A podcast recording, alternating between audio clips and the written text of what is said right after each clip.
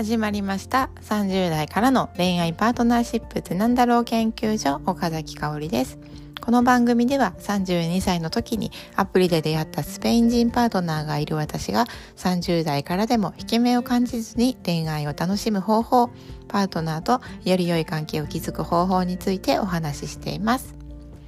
今日のテーマは妊娠にまつわるキャリアへの不安。これから妊娠を考えている方妊娠にまつわるキャリアについて不安がある方に聞いていただけると嬉しいです。今日のお話は不安を解決する方法はこれですという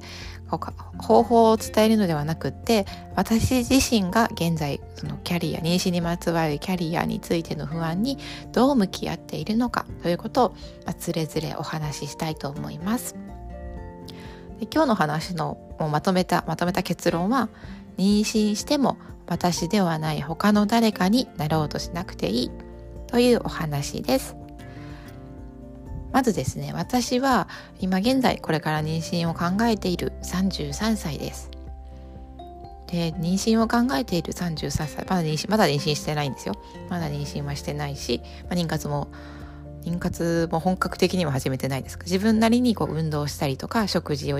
にちょっと気をつけたり、まあ、そういうことはこうしてます、まあ、生活習慣を整えるってことは、まあ、意識はしていますが、まあ、妊活をスタートはしてないですね。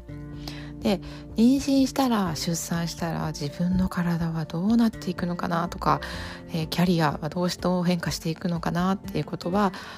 うんなんか仕事を変化させていくのは自分ってことも分かっているし体の変化については、まあ、知識はあるんですよね知っていることは、まあ、ありますがだけどやっぱり体験したことがないし、えー、なんかこう想像の世界でしかないのでやっぱり不安があるなと漠然と考えることがこう妊娠したいなと思うようになってから増えたなと思っています。でそんな私はですね、えまずですね妊娠にまつわるキャリアの不安について最近、まあ、これをテーマにコーチングを受けました。で、まあ、さっきも言ったんですが妊娠は知識しかなくて経験したことがないのでちょっと不安だなと思っていたしなんか体もねどこまで動けるんだろうとか産んだ後の育児とか家事あと仕事で、まあ、いずれ始まる介護か趣味やりたいこととか、まあ、いろんなことをこれからどうなっていくんだろうっていうのが漠然とこう不安に思っていたのでよしこれは私の大好きなコーチングを受けて考えてみようと思ったんですね。でまず、えー、妊娠にまつわること妊娠にまつわることに何が不安があるのかなっていうのを考えたらもうとにかくですねもう私の話がポツポツポツポツ飛び飛びになるんですよね。体はどう変化するんだろうとか産んだ後のこう育児も家事も仕事もどう変化していくんだろうとかパートナーシップは大丈夫かなとか、まあ、いっぱいこう出てきてでそれをなんか話していて気づいたのは私は妊娠をしたら私ではない他の誰かになるのではっていうふうになんかまるで自分じゃない人をイメージするようにこう話しているなってことに気づいたんですね。でその時、まあ、言われたのは妊娠しても妊娠しなくても大事にしたいことは何なんだろう大事にしたい価値観は何なんだろうっていうのを考えてみました。でその時に出てきたのは私が私であること自分が納得して決めていくことを大事にしたいっていうのが出てきました。で私が私であることで、まあ、すごく抽象的な言葉なんですが具体的にどういうことかっていうと周りのいろんな人と必要以上に比較すぎないようにしたい、まあ、必要以上に比べてなんか落ち込んだりとか、うん、こうネガティブになることを避けたいみたいなことが出て出てきたんですね。比べたくないみたいなことが出てきました。それはなんか子育ては絶対にこうこうしなければならないとかこうした方がいいとかえこういう教育受けた方がいいとかこれ食べた方がいいとかなんかそういういろんな情報を必要以上にこう取り入れて縛られて苦しくなりたくないなとかあと産後の仕事はこうきっとおそらくこれぐらいから再開できるだろうとかこれぐらいからこんな風にできるだろうみたいなことを思っていたのにいざこう産んでみると全然違ったってこともあるかもしれないからこう絶対まるまるしなければならないっていうのをこう決めすぎて縛りすぎて苦しくなるんじゃなくって自分はその時どうしたいっていうのをこうその時その時でこう自分に問いかけていきたいなっていうのが出てきたんですね。でそしたら今度はですねでそもそも人と比べるのはいけないことなの？っていう話になったんですよ。でこれはですね私即答でいやいけないことじゃないって思いましたね。で人と比べちゃう時ってその比べる人に対してとかその比べた人がやっていることに対して、まあ、活動に関してきっと何かしら興味がある理想がある思いがある何かしら自分とこう共鳴するところがあるから比べちゃうんだろうなって思うんですよね。だってすごいこうなんだろうなこうかっこいいもう芸能人とかに嫉妬嫉妬というか、まあ、比べることっていうのはないんですよね。でも何かしらあ自分となんか興味が似てるなとか理想が似てるなとか思いに共感するなって思うところがあるから比べちゃうのかなってすごく思うんですよね。で比べるっていうのはまあいいそういう比べるっていう言葉だけ見るとこうマイナスに見えるネガティブに見える部分もあるんですけどでもそのマイナスな気持ちネガティブな気持ちが湧いてくるからこそ反対のポジティブな気持ち幸せな気持ちっていうのも感じられるなっていうのを日々実感してるんですね。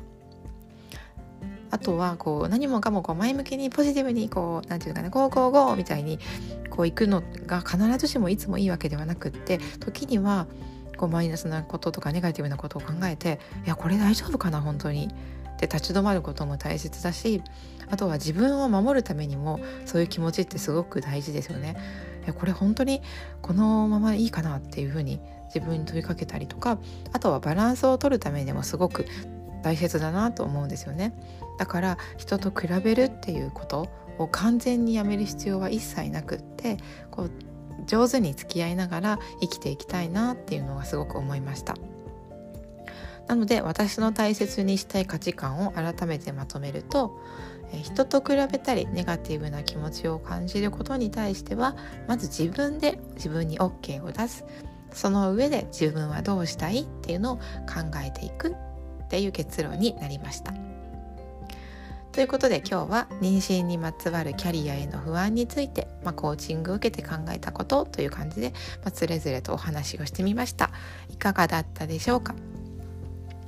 私はですね、まあ、このコーチングで一番印象に残っているのは私ではない他の誰かになるんではないか。ということをですねまさか自分が思っていたってことに結構驚きました。でこの私ではない他の誰かになるのではないかって感じることって妊娠以外でもあるかもしれないなって思いましたね。例えば結婚をして